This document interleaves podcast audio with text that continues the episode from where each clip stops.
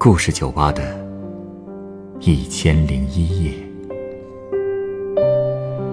本节目由北京人民广播电台故事广播与凤凰网有故事的人频道联合制作。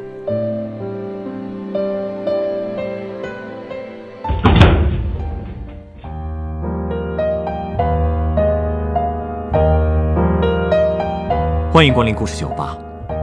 今天我想和你一起听完昨天那位客人还没有讲完的故事。他高中毕业以后，因为和父亲吵了一架而离家出走，从东北老家漂泊到烟台，靠干体力活勉强维持生活。在一次帮人运货的时候，他的左腿被严重刮伤，不得不去缝针输液。虽然老板的女儿陈毅对他关爱有加，然而他依然感觉日子过得异常悲凉。接下来。他该何去何从呢？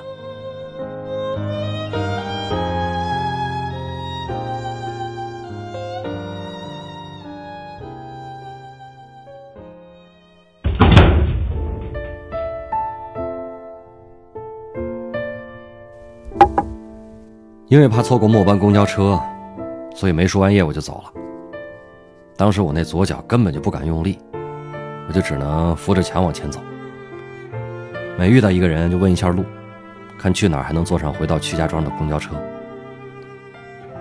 这一路上啊，我感觉好多人就像看异类一样看着我。哼，当时我自己也觉得自己是个异类。其实从医院到公交车站直线距离也就两百米吧。我拖着我那条废腿，走走停停的，大概走了半个多小时才到。到车站以后。我一身的汗，当时特别想哭，可是又哭不出来，我就一个人呢，靠在公交站牌上，在那笑。我一边笑，一边捶自己那条腿，我真恨不得打死自己。到了家之后，我倒床上就睡。再睁开眼的时候，已经是凌晨三点多了。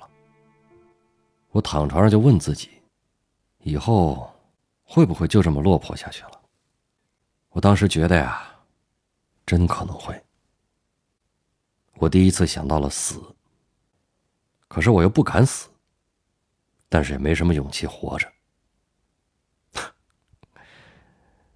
那时候真是不知道该怎么办了。我就这么在床上躺了一天，唯一的食物就是床头柜里面的三包泡面，啊，另外还有从医院里面带回来的。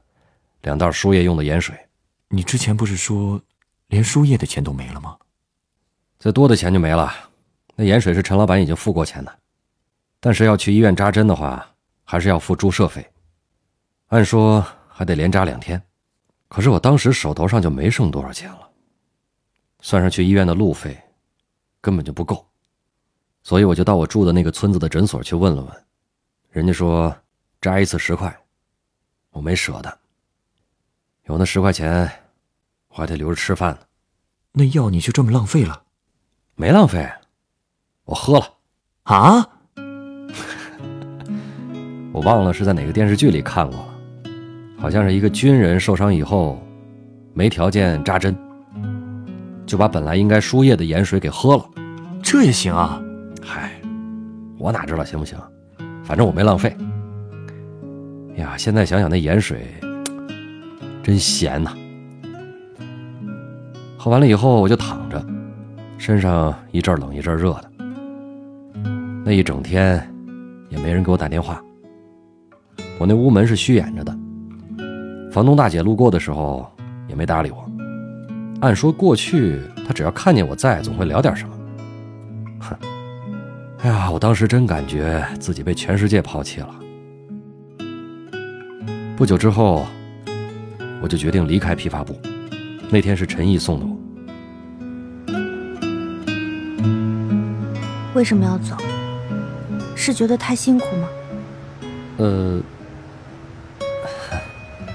其实你你们对我都挺好的，只不过在这边挣的确实有点少，而且因为工资是日结，虽然一开始觉得这样挺好的。可是我发现，每天能拿到钱以后，反而就更容易乱花了。另外就是，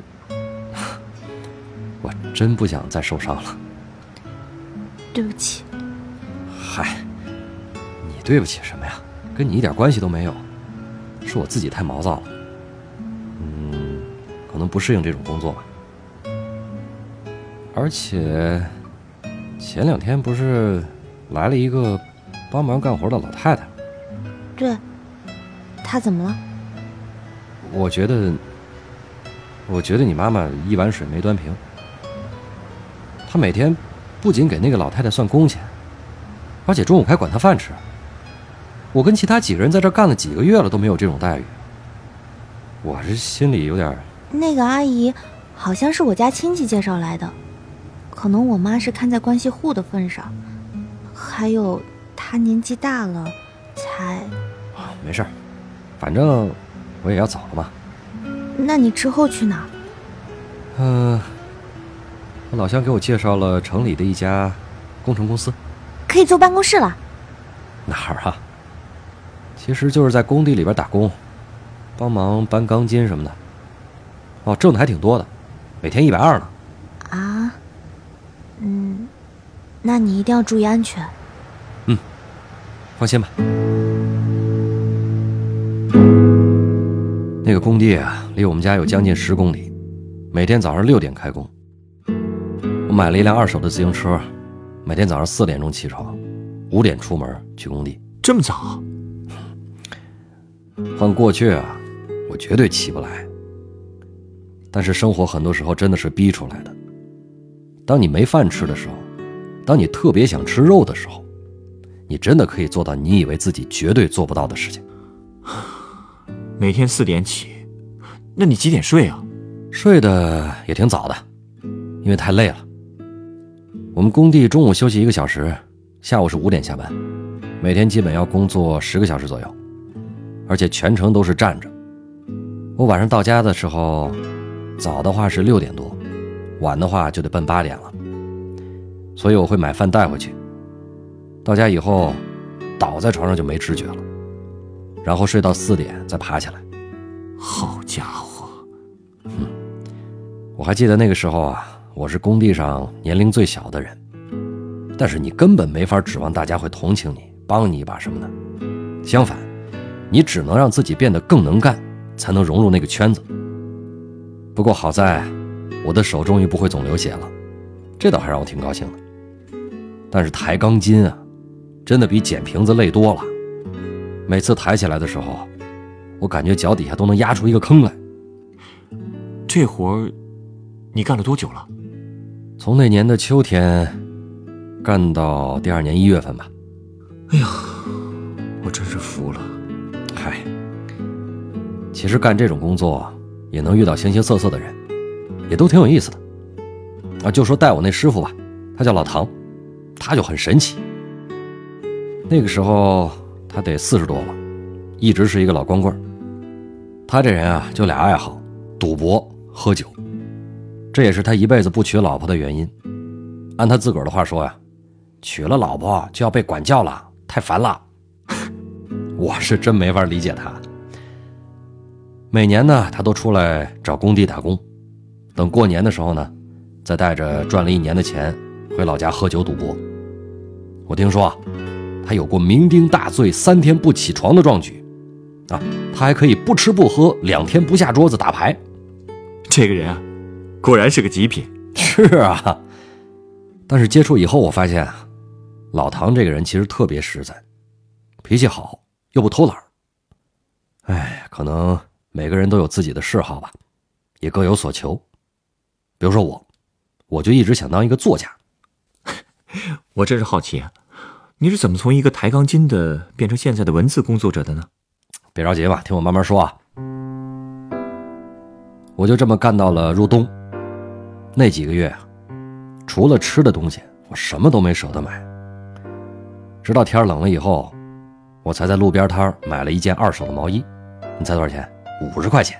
哼，哎呀，其实我挺不喜欢冬天的，什么都是冷的，饭也只能吃冷的。我每天早上呢都自己做饭，一般都是面条。做了面条以后呢，早上吃一点，剩下带走是我中午饭。那时候舍不得买保温饭盒，我就一直用带盖的铁碗装着。到中午以后啊，那面早就冻成一坨了，我就在墙根底下啃着吃，其实还挺好吃的。一个保温饭盒才多少钱啊？你这又是何苦呢？不怕得胃病啊？我身体结实，一个保温饭盒得四五十呢。那时候真舍不得。你又不用养家，省那些钱干嘛用啊？哎，为了证明自己呗。这样，才有脸回老家嘛。到了一月份的时候，我觉得是时候回去看奶奶了。那时候工地也打算停工了，我就求我们包工头，让我到高层去绑两个楼梯。这样的话，每个小时能多挣十二块钱。那天跑完楼梯，我就继续找个地方，坐着吃我那冻面。哎，吃着吃着呀，我就觉着眼前的光被人给挡住了。哎，我说你能不能往边上站？陈毅，哎，你怎么来了？你疯了吗？就吃这种东西？给我！哎哎哎，嗯，面扔了可以，你碗你给我留下。陪我去海边走走吧，苏雨。要不，你回批发部吧？怎么可能呢？那你能不能好好照顾自己啊？我，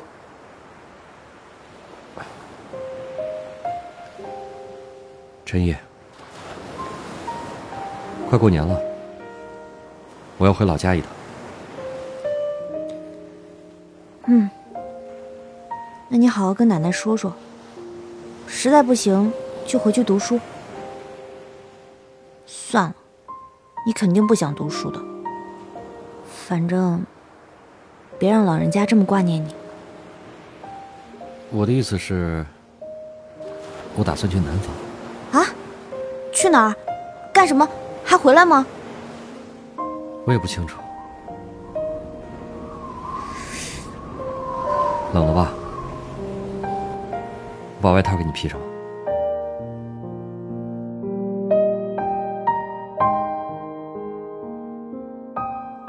从那之后，我们俩谁也没有再多说什么。那也是我最后一次见他。后来，你真的去南方了？没有。虽然我当时确实想过去南方，最初确定的是湖北，因为高考的时候啊。我就打算去那边，但是当时也就那么一想。我跟陈毅说那些话，是不想再让他对我有什么期望了。我说过，我们不是同一个世界的人。他以后可是注定要做医生的，我呢，我当时都不知道自己能走到哪一步。当时我就是想着回家先看一看，给奶奶报个平安。那会儿我手头已经攒了快五千块钱了，回去也算是体面了。临走之前，我给老唐买了瓶酒。我告诉他，开春以后可能我就不回工地了。我问他，我读了十二年的书，如果就这样在工地上干一辈子，是不是可惜了？他说当然可惜了。他就问我以后想干什么，我说，我想试一试用文学养活自己。他不信，但是他说：“如果以后我成功了，别忘了他。”后来我就回了趟老家，给爷爷烧了纸，跟奶奶聊了好久。他都急死了吧？所以啊，我哄了他半天呢。我跟他说：“我说我有自己的打算，一定会越来越好的。”我奶奶其实管不了我，她跟我说。你想走就走吧，反正说什么你也不会听的。这样真的好吗？其实我确实还有别的选择。我回家的时候，看到了一张我们省一所大学的录取通知书。其实我那个时候去报道也不算晚。哎，等等，你不是说你高考没考好吗？对啊，但是我没说我没学上啊。那个大学是我姑帮我报上的。等等等等等等。你是说你明明可以去上大学，但你非要跑去捡废品搬钢筋，你到底怎么想的？因为那所学校是一个理工科的学校，在我们老家农村，大家都觉得学理工出来好找工作，但是我想学文呐。你知道吗？我高考数理化的平均分才几十分，可是我语文几乎是满分呢。你说我这样的，我怎么学理科去啊？但是我家里所有人都反对我学文，所以我才跟我爸大吵了一架。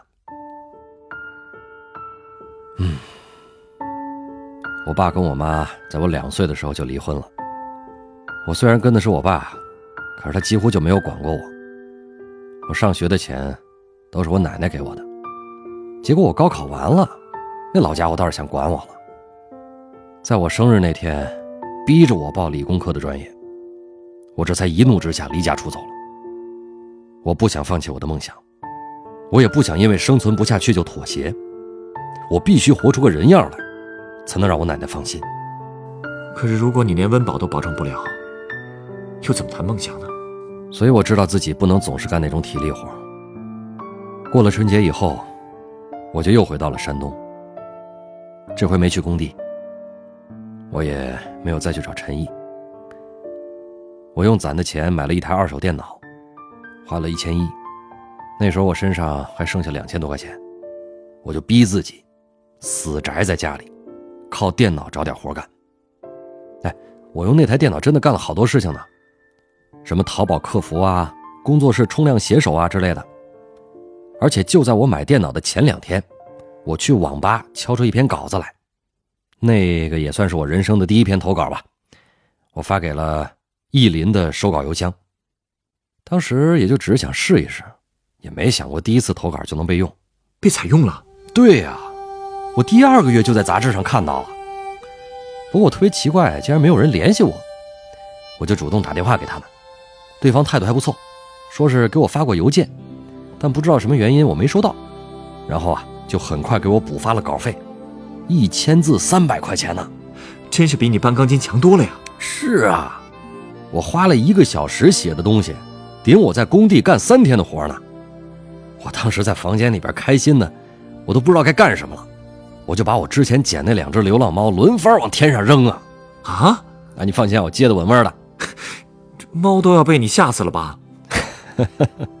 委屈他们一下啊！我当时真的是要高兴死了。就这么折腾了一会儿以后啊，也不知道眼泪是什么时候冒出来的。你也真算是苦尽甘来了。嗯。所以后来，你就一直靠给人写稿子生活？给别人写。自己也写，哦，我现在正打算出书呢。是吗？骗你干嘛？哦，对了，后来啊，我又通过成人高考考上了大学。这次啊，我报了中文系，家里也没人管我了。毕竟书如果只读到高中，我也是心有不甘的。真没想到你走到今天这一步，经历了这么多。哎，稍等啊，我想送你一杯鸡尾酒。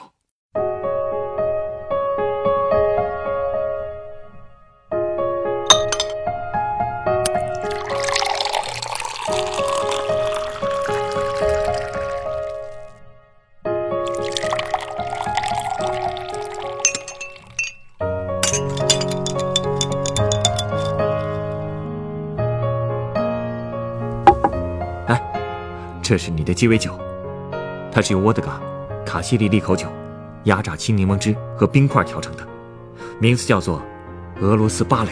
什么玩意儿？不是你这酒的名字听着跟我这故事好像也不搭嘎，怪娘的呀！跳芭蕾的可不是只有女性啊！哦，我知道有男芭蕾舞演员，只不过我还是不太明白。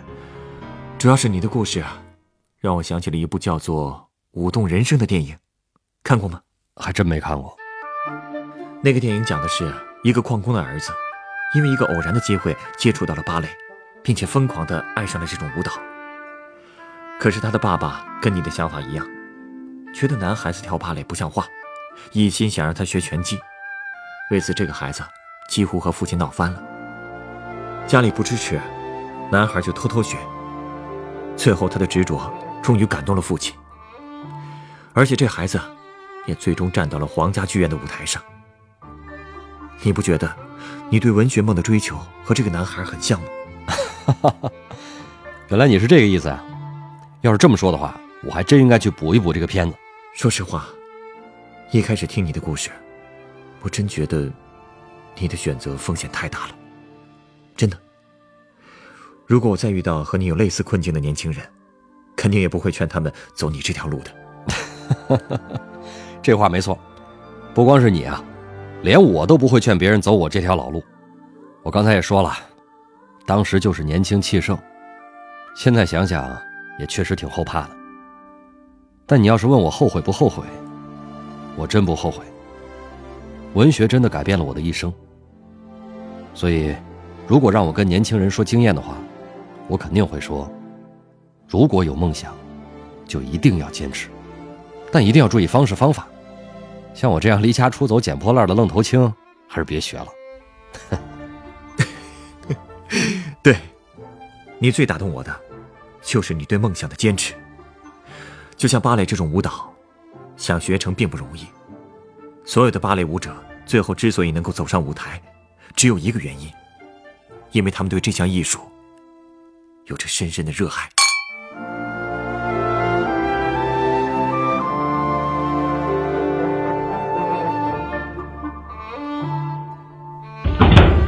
本故事选自凤凰网有故事的人独家签约作品。文学少年宁可扛钢筋捡废品，也不愿去上大学。原作苏雨，改编制作陈寒，演播宝木、朱蓉蓉、陈光，录音严乔峰。下一个夜晚，欢迎继续来到故事酒吧，倾听人生故事。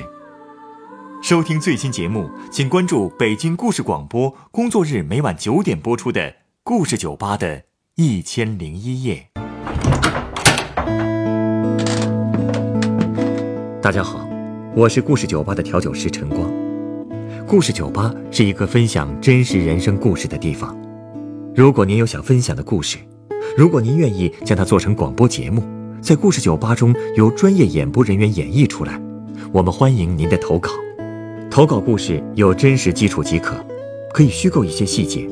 字数在四千至一万字，记叙文体，文笔无需华丽，只求通顺质朴。我们非常欢迎积极、阳光、正能量的故事。稿件由制作人审核后，是否采纳会及时通过邮件通知您。另外，由于广播电台制作成本有限，被采用的稿件是无法支付稿酬的。但所有的稿件被采纳的投稿人都将获得高清版本的节目成品 MP3 作为纪念。如果您在北京，也有机会来录音机房观摩现场录音。投稿邮箱：幺六五三四幺四二三 @QQ 点 com，幺六五三四幺四二三 @QQ 点 com。